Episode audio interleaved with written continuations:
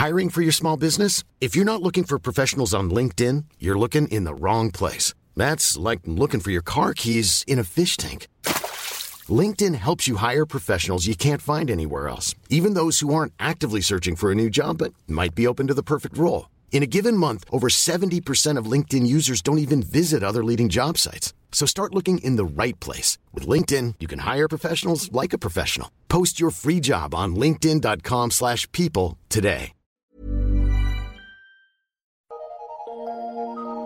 Eu sou Mário Persona e essas são as respostas que eu dei aos que me perguntaram sobre a Bíblia. Com tantos escândalos que são cometidos pelos neopentecostais e pela teologia da prosperidade nos seus templos e nas redes de rádio e TV, em sua volúpia de surrupiar dinheiro dos fiéis, às vezes nós não percebemos que o ataque mais refinado à sã doutrina vem das religiões cristãs fundamentalistas e de outras frentes antagônicas a estas. Os pregadores da prosperidade estão mais interessados em usar textos de bênçãos materiais e maldição uh, do Antigo Testamento para incentivar as ofertas e ameaçar seus fiéis do que propriamente em minar a doutrina dos apóstolos. Por outro lado, muitas religiões cristãs fundamentalistas têm uma agenda específica em minar a sã doutrina e, em especial, em desacreditar o apóstolo Paulo, a quem foram reveladas as verdades concernentes à igreja. Todavia, se estes fazem isso em doses homeopáticas, não é?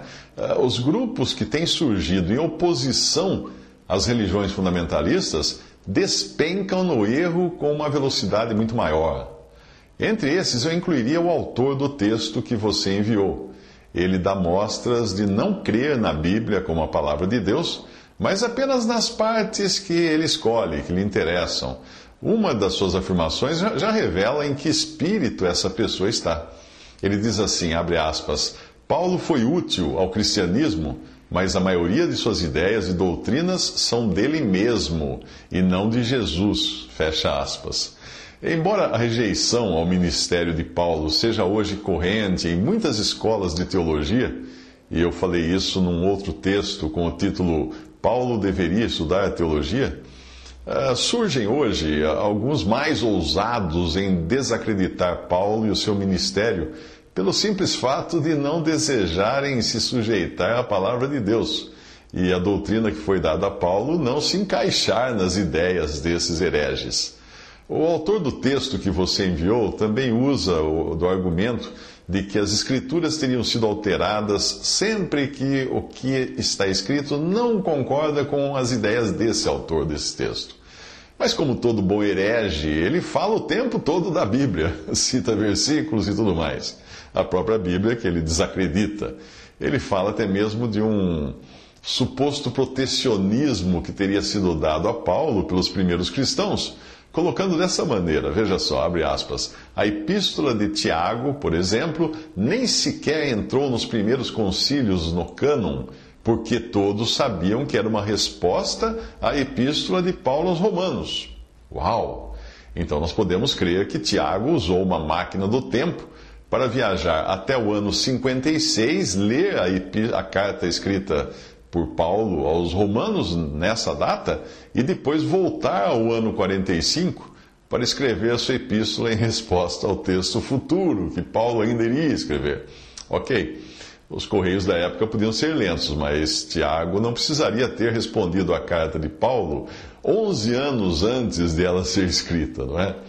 Ao, comentar, quando ele comenta 1 Tessalonicenses 4,17 que diz assim, abre aspas, depois nós, o que ficarmos vivos, seremos arrebatados juntamente com eles nas nuvens a encontrar o Senhor nos ares e assim estaremos sempre com o Senhor. Fecha aspas até aí a passagem. Quando ele comenta essa passagem, o autor do texto que você enviou escreve assim, abre aspas, Paulo está dizendo que ele e os seus ficariam vivos, ou que os vivos seriam arrebatados. Acaso algum deles foi arrebatado? Não. Todos morreram. E aí eu pergunto: essa profecia se cumpriu? Teria Paulo sido um profeta? Fecha aspas.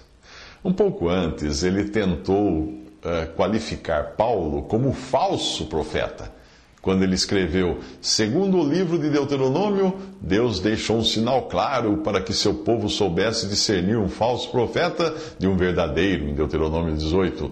Um sinal que até uma criança de cinco anos entenderia. Aí ele cita o versículo: Quando um profeta falar em meu nome e suceder conforme ele falou, em meu nome falou tal profeta. Mas se um profeta falar em meu nome e não acontecer, e não suceder assim, loucamente falou tal profeta, não o ouvireis. Dá para acreditar a que ponto chega a ousadia desses que se dizem cristãos em julgar a palavra de Deus e os apóstolos do Senhor? Eu gostaria que o problema dele fosse simplesmente o de uma pessoa que foi reprovada na prova de interpretação de texto no vestibular, mas parece que não é tão simples assim. O que o texto de Tessalonicenses realmente diz? O que ele, o que ele mostra para nós? Se Paulo tivesse dito, nós seremos arrebatados, bom, então nós poderíamos dizer que ele se enganou. Mas o apóstolo acrescenta um identificador. Ele diz assim: Nós, os que ficarmos vivos, seremos arrebatados. Ele abre assim a possibilidade para que alguns dentre os tessalonicenses, inclusive o próprio apóstolo Paulo, não ficariam vivos para o arrebatamento. Afinal, foi para isso que ele escreveu a passagem, justamente para consolar aqueles que já tinham perdido irmãos que morreram sem terem visto o arrebatamento. Um pouco antes ele escreveu: Não quero, porém, irmãos, que sejais ignorantes acerca dos que já dormem, para que não vos entristeçais como os demais que não têm esperança. 1 Tessalonicenses 4,13. O autor do texto passa então a, a tentar desqualificar a palavra de Deus usando o que? A própria palavra de Deus, para desqualificar a palavra de Deus. Ele faz isso dizendo que Paulo teria errado em 1 Tessalonicenses, porque em outras passagens Paulo disse que iria morrer sim. Por exemplo, nessa passagem. E agora, na verdade, sei que todos vós, por quem passei pregando o reino de Deus, não vereis mais o meu rosto, porque eu sei isto, que depois da minha partida entrarão no meio de vós lobos cruéis, que não pouparão o rebanho. Isso está em Atos 20, 25 a 29. E também, porque eu, eu já estou sendo oferecido por aspersão de sacrifício, e o tempo da minha partida está próximo. Combati o bom combate, acabei, acabei a carreira, guardei a fé. Desde agora a coroa da justiça me está guardada, a qual o Senhor, justo juiz, me dará naquele dia, e não somente a mim, mas também a todos os que amarem a sua vinda. Isso está em 1 Timóteo, Timóteo 4, versículo 6 ao 8. Ao dizer nós o que ficarmos, Paulo mostrava que a sua esperança estava no arrebatamento, que ele também aguardava para qualquer momento. O apóstolo sabia que não tinha nada para se cumprir antes do arrebatamento. Porém, quando o Senhor revelou a ele que ele seria morto, obviamente ele já não esperava mais o arrebatamento. Mas a sua afirmação, os que ficarmos, continuava válida para os que não viessem a morrer antes do encontro com o Senhor nos ares.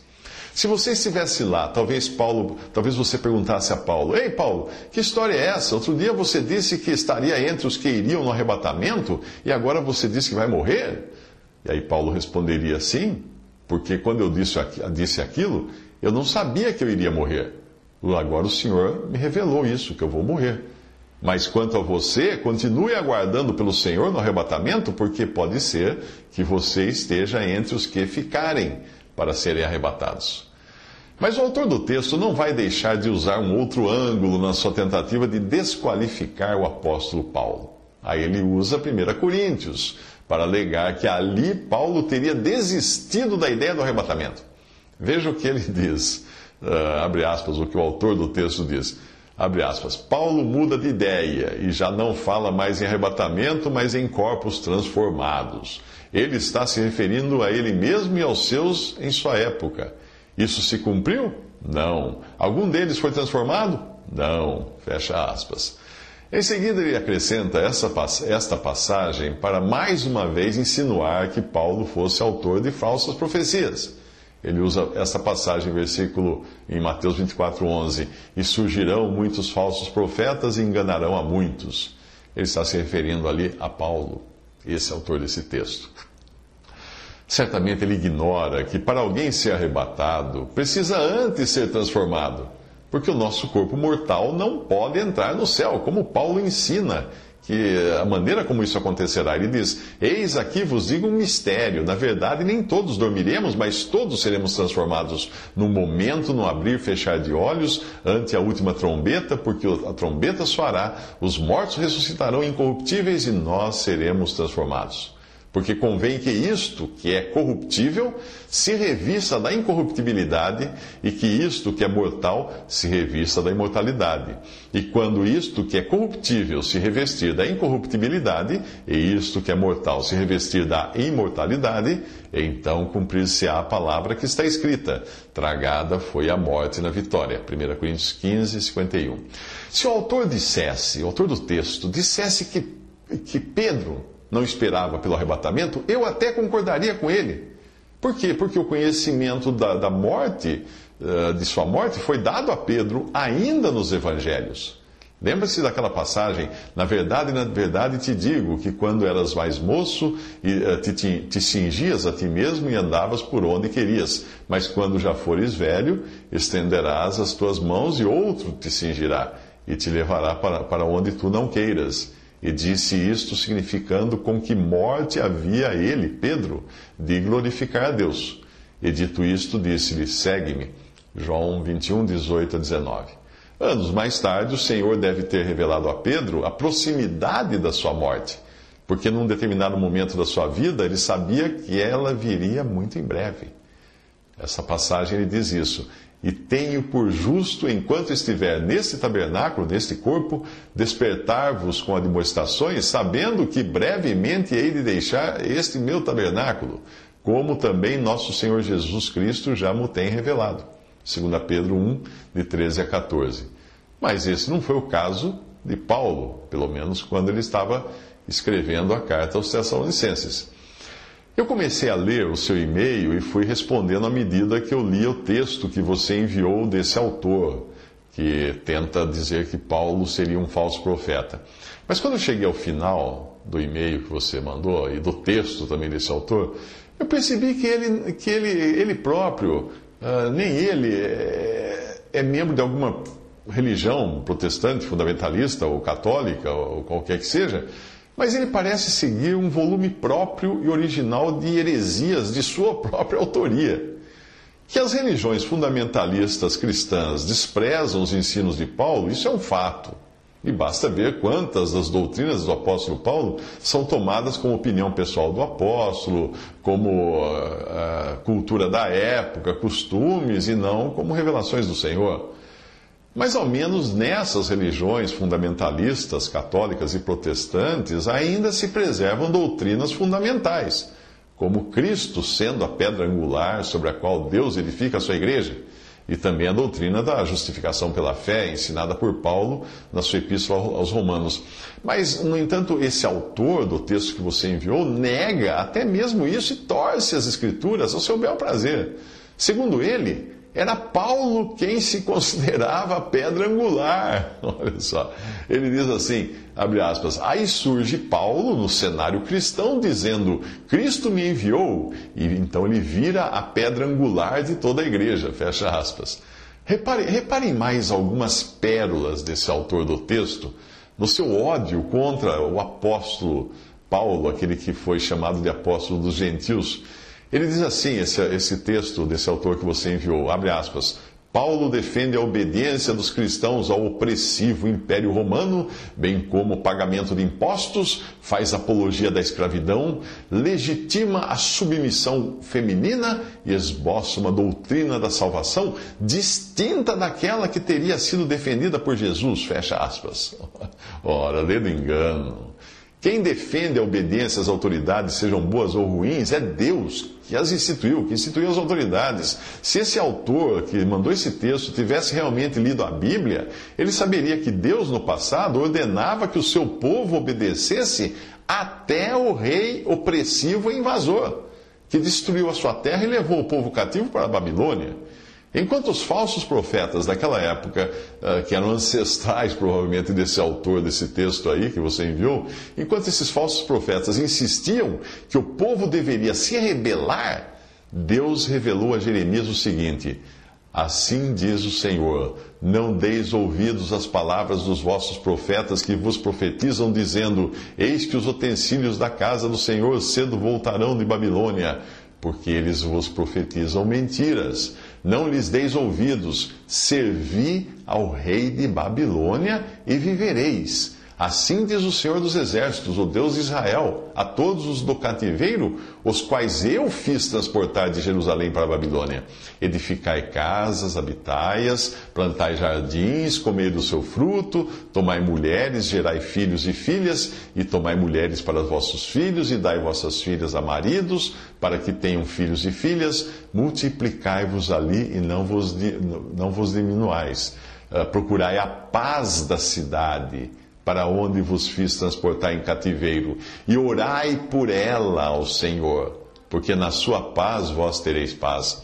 Isso está em Jeremias 27, 16 a 17, e Jeremias 29, de 1 ao 7. Pelo jeito, Jeremias agora vai fazer parte da, da lista desse, de, de falsos profetas desse autor do texto que enviou ao lado de Paulo, né, que ele já disse que era um falso profeta. Mas eu não entendi o que ele tem contra pagar impostos, se isso foi feito até pelo próprio Senhor Jesus, que ensinou isso também. O, o autor desse texto, ele não sabe nem mesmo diferenciar a escravidão dos tempos bíblicos daquela que nós tivemos nos tempos coloniais, ao, ao dizer que Paulo endossava a escravidão. O eunuco que se converteu pela pregação de Filipe, em Atos 8, era um escravo, era um escravo castrado, mas era também mordomo mor de Candace, rainha dos etíopes, o qual era superintendente de todos os seus tesouros. Atos 8, 27. Esse era o tipo de escravo que havia no, no primeiro século. O escravo ou servo do centurião de Lucas capítulo 7 também não era um, um qualquer, tratado como animal qualquer. Não, mas era alguém digno de receber o melhor tratamento de saúde que o seu Senhor podia encontrar para ele. Ele não mediu esforços para encontrar Jesus e suplicar pela cura do seu servo. O autor desse texto que você enviou também critica a doutrina dada a Paulo da submissão que a mulher deve ter ao marido, esquecendo-se de que isso não é exclusividade do apóstolo dos gentios. Pedro, no capítulo 3 da sua primeira epístola, nada mais faz do que ensinar essa mesma submissão. Pedro escreve assim: semelhantemente, vós, mulheres, sede sujeitas aos vossos próprios maridos, porque assim se adornavam também antigamente as santas mulheres que esperavam em Deus e estavam sujeitas a seus próprios maridos, como Sara obedecia a Abraão, chamando-lhe Senhor, da qual vós sois filhas fazendo o bem e não temendo nenhum espanto. 1 Pedro 3, de 1 a 6. Vale lembrar que a mulher, fora do seu lugar de submissão, aparece no ministério de João em Apocalipse, na forma da grande meretriz, que lá surge montada na besta, ou seja, tendo poder secular debaixo de si. Na mesma revelação de Apocalipse, o Senhor denuncia Jezabel, mulher que se diz profetiza, ensinar e enganar os meus servos para que se prostituam e comam nos sacrifícios da idolatria. Apocalipse 2:20. E basta associar isso ao ministério dado através de Paulo, que ordenou que a mulher não ensinasse em 1 Timóteo 2:12 e que permanecessem caladas nas igrejas em 1 Coríntios 14:34 para você entender que foi também pelo descumprimento dessas ordens da doutrina dada a Paulo que o mal penetrou na cristandade, chegando ao ápice da apostasia que é revelada na grande meretriz de Apocalipse. No entanto, Paulo advertiu quando ele escreveu, ele disse assim: Se alguém cuida ser profeta ou espiritual, reconheça que as coisas que vos escrevo são mandamentos do Senhor, não dele, do Senhor. 1 Coríntios 14, 37. Apenas para terminar, mais um trecho do veneno destilado pelo autor do texto que diz o seguinte, abre aspas.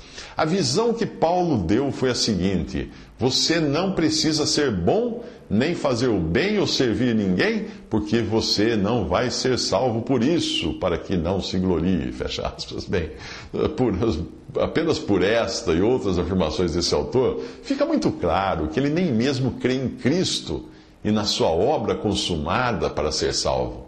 Ele não crê na graça de Deus, mas ele crê nas suas próprias obras, na sua própria bondade, como meio de salvação. Portanto, ele não passa de um apóstata, um, um, da, um que está no caminho que Judas chama de caminho de Caim, aquele que tentou agradar a Deus por mérito próprio e matou seu irmão Abel, que é uma figura de Cristo, que ofereceu o único sacrifício agradável a Deus. Visite respondi.com.br. Visite 3minutos.net.